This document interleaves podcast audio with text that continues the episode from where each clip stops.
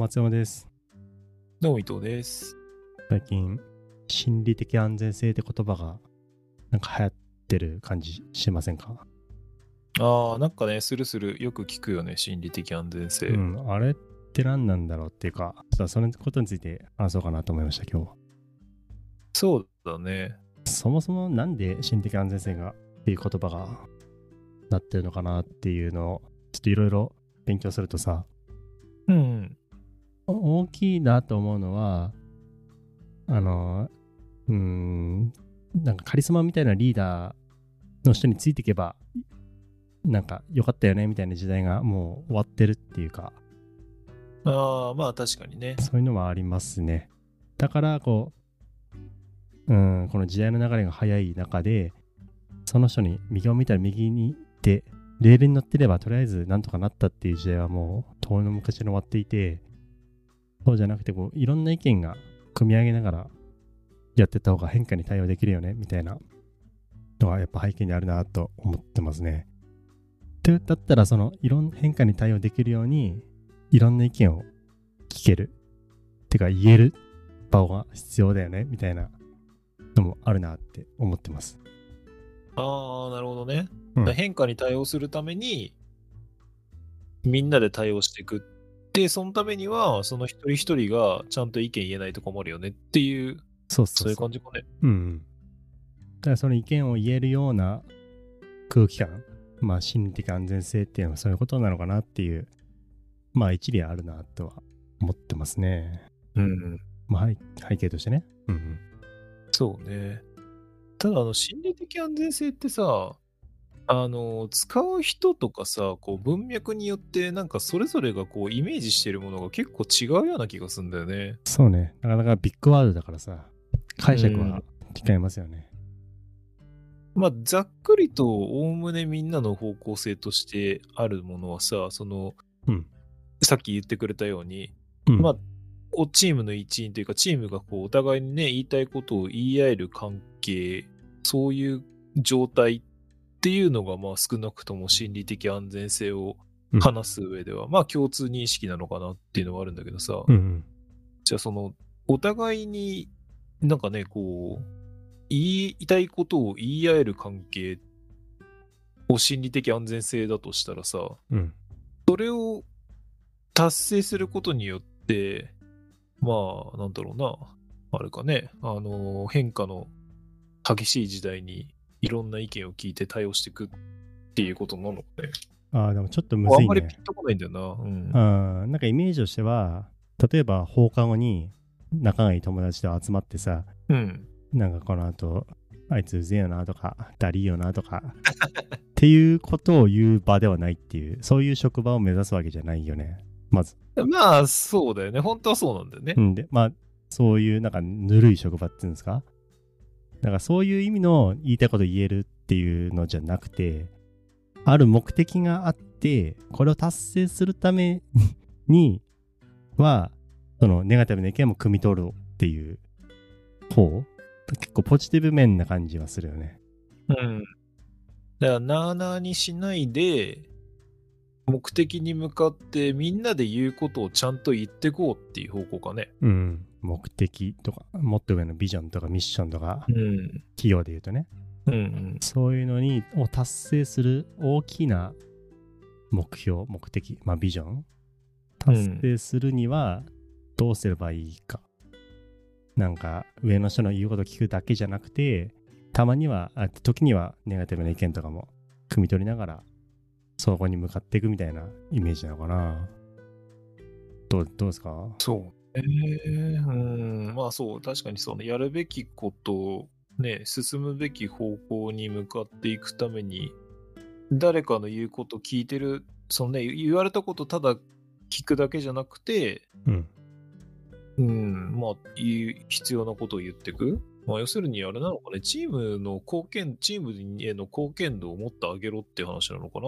まあ、その言葉が出てくる背景としては。うん、まあ誰が、誰、どの立場の人が言うかにも、かやっぱ変わってきますね、これ。うーん、そうなんだよね。この心理的安全性を、まあ、例えば、確保された組織があったとして、うん。そういう組織っていうのは多分、まあ理想としてはさ、多分お互いが、その、なんていうのかな、必要なことを言い合える。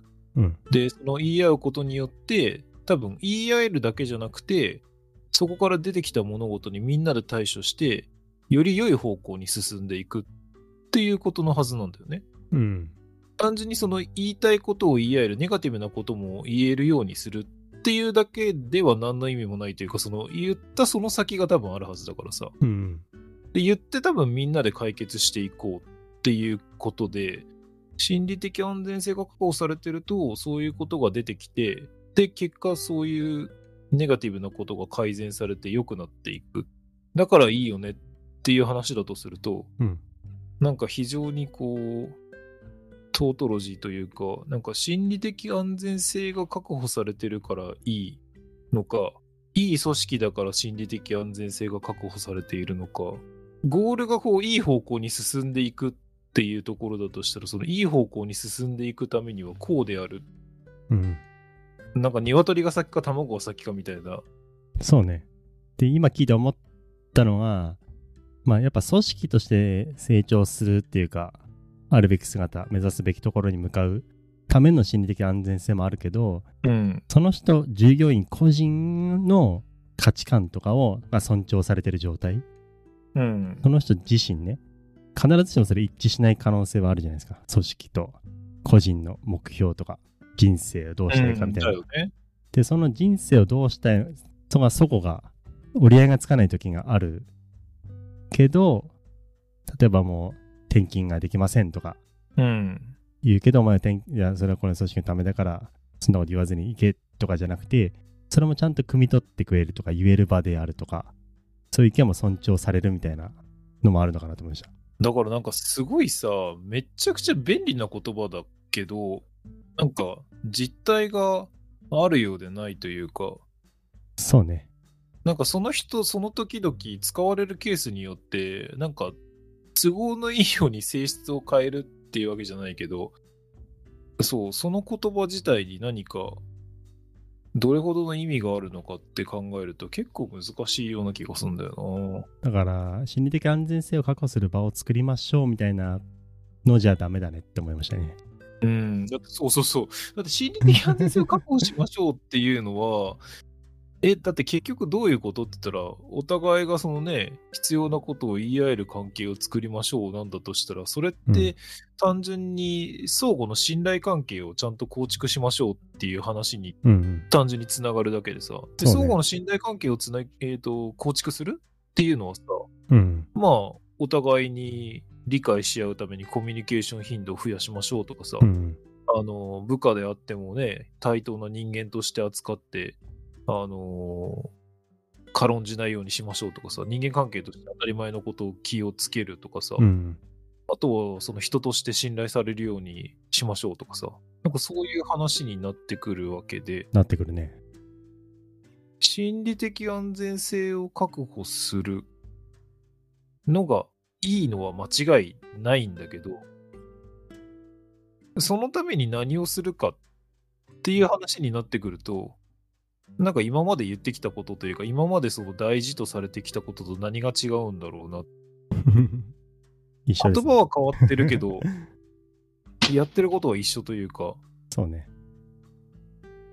いい組織だから心理的安全性があるのか、心理的安全性があるからいい組織なのか、どっちだ？難しいね。俺答え出さなくてもいいっていう前提で話すと、まあまあ、うん、そうそうそ思うと、やっぱいい組織だから心理的安全、あ心理的安全性は結果だなって思いますね。う。うん。確保しましょうって言ってる時点で心理的安全性がないってことだよね。つまり。まあまあ、そうね。うんつまりね。目的として目指してるからね。うん。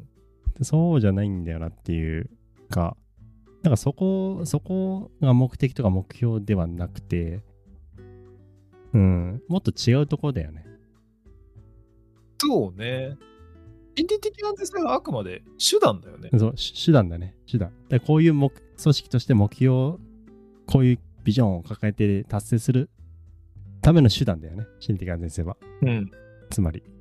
そうだよね。うん。であるべき。じゃないとダメ。手段だよね。うん、手段、手段。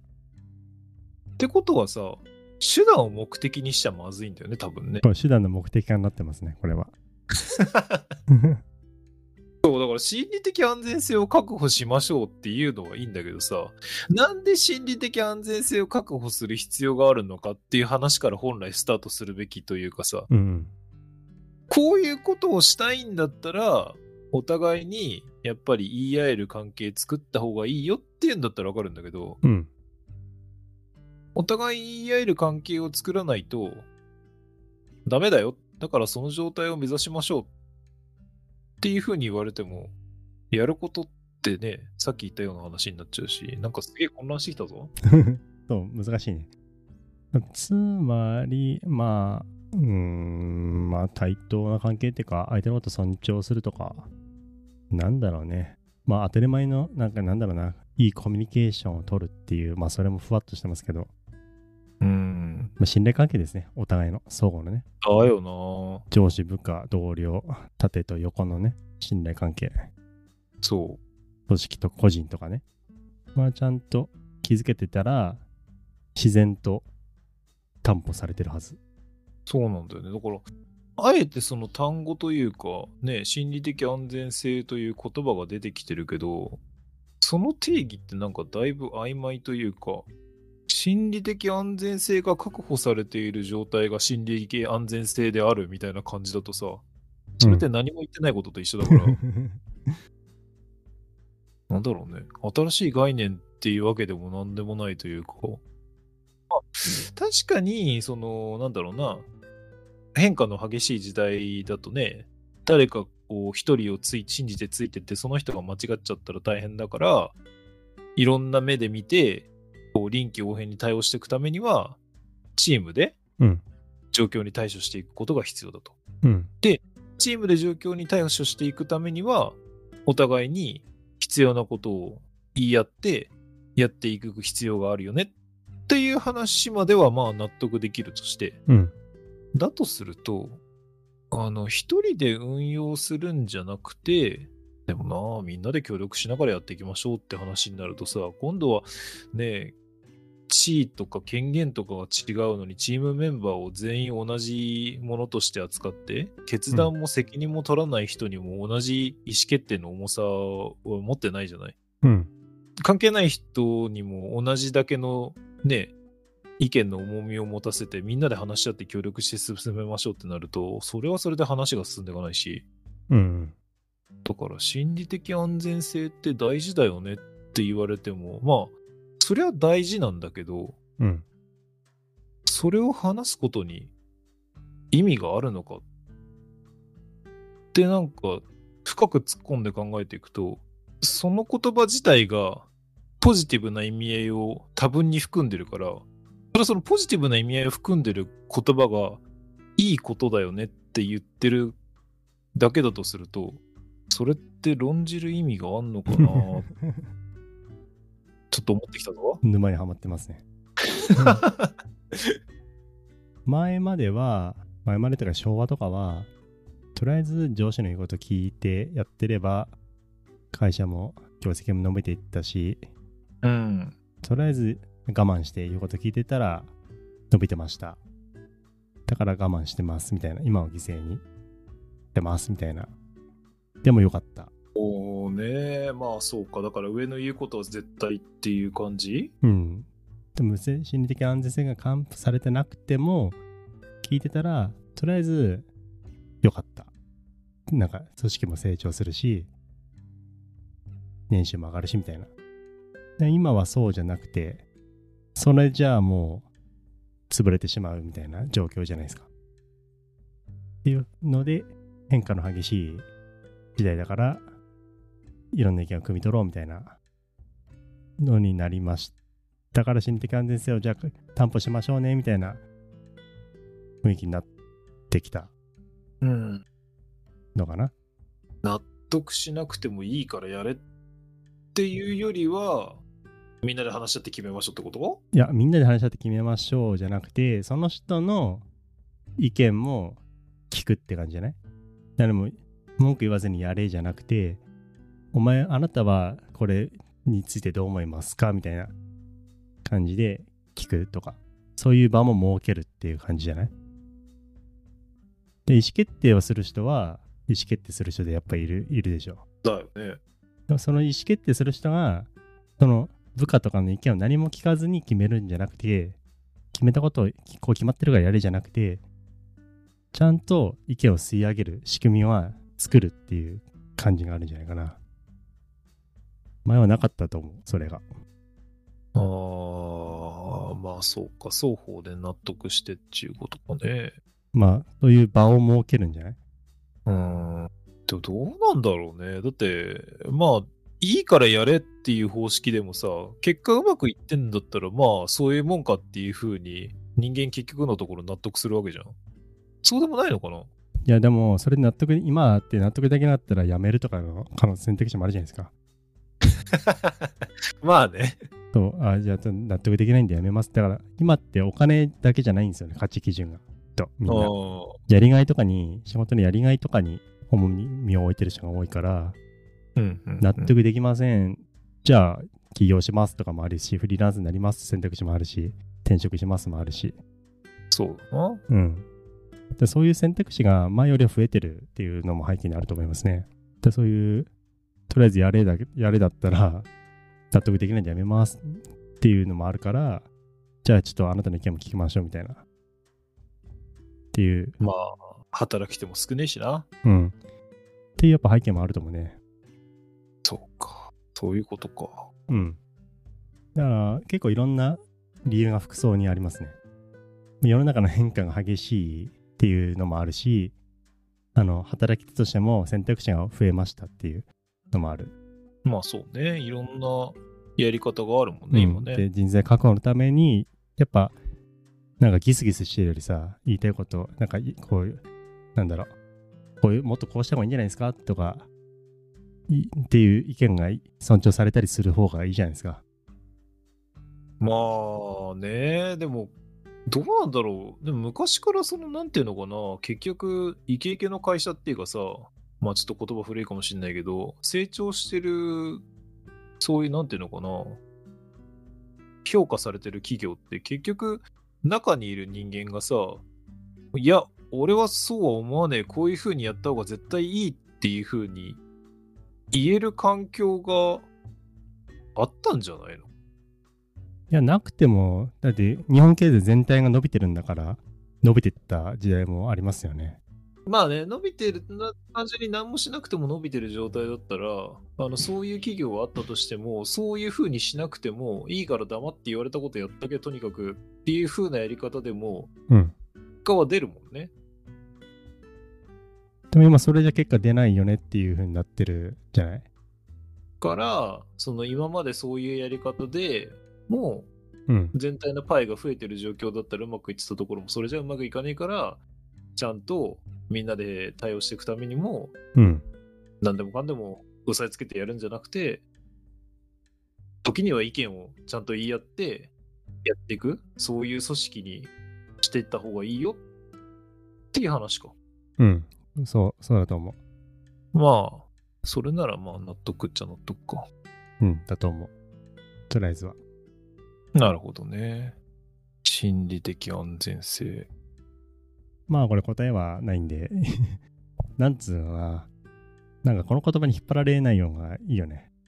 まあそうなんだよね。これ結局は手段だからさ。そう、そ手段の達。成したい目的がね、例えばその人が辞めないようにとかね、競争力のある強い組織を作るとか、まあ何でもいいんだけど、そういう目的が一つあって、そのための手段の一つなんだよな。そうね。それもあるし、別になんだろう、あのーね、時価総額例えば100億とか200億とか1兆とか目指すっていう風になった時に、別にその心理的安全性を確保するっていう風な組織じゃなくても、もしかしたら到達できるかもしれないけど、うん。そうだよな。だこういう風な何か目的があって、それに向けて一つの手段としてこういうもんがありますよと。で、こういうその心理的安全性っていうのはこういう特徴があるから、こういうのもいいかもしれないよっていう、まあそういう話だな、きっとな。そうね。うん、なんとなく、まあ、腑に落ちたように します。じゃあとりあえず。多分。いいですか。そういうの、もやもやな状態でいいと思いますけど。はい。じゃあ、ありがとうございました。ありがとうございました。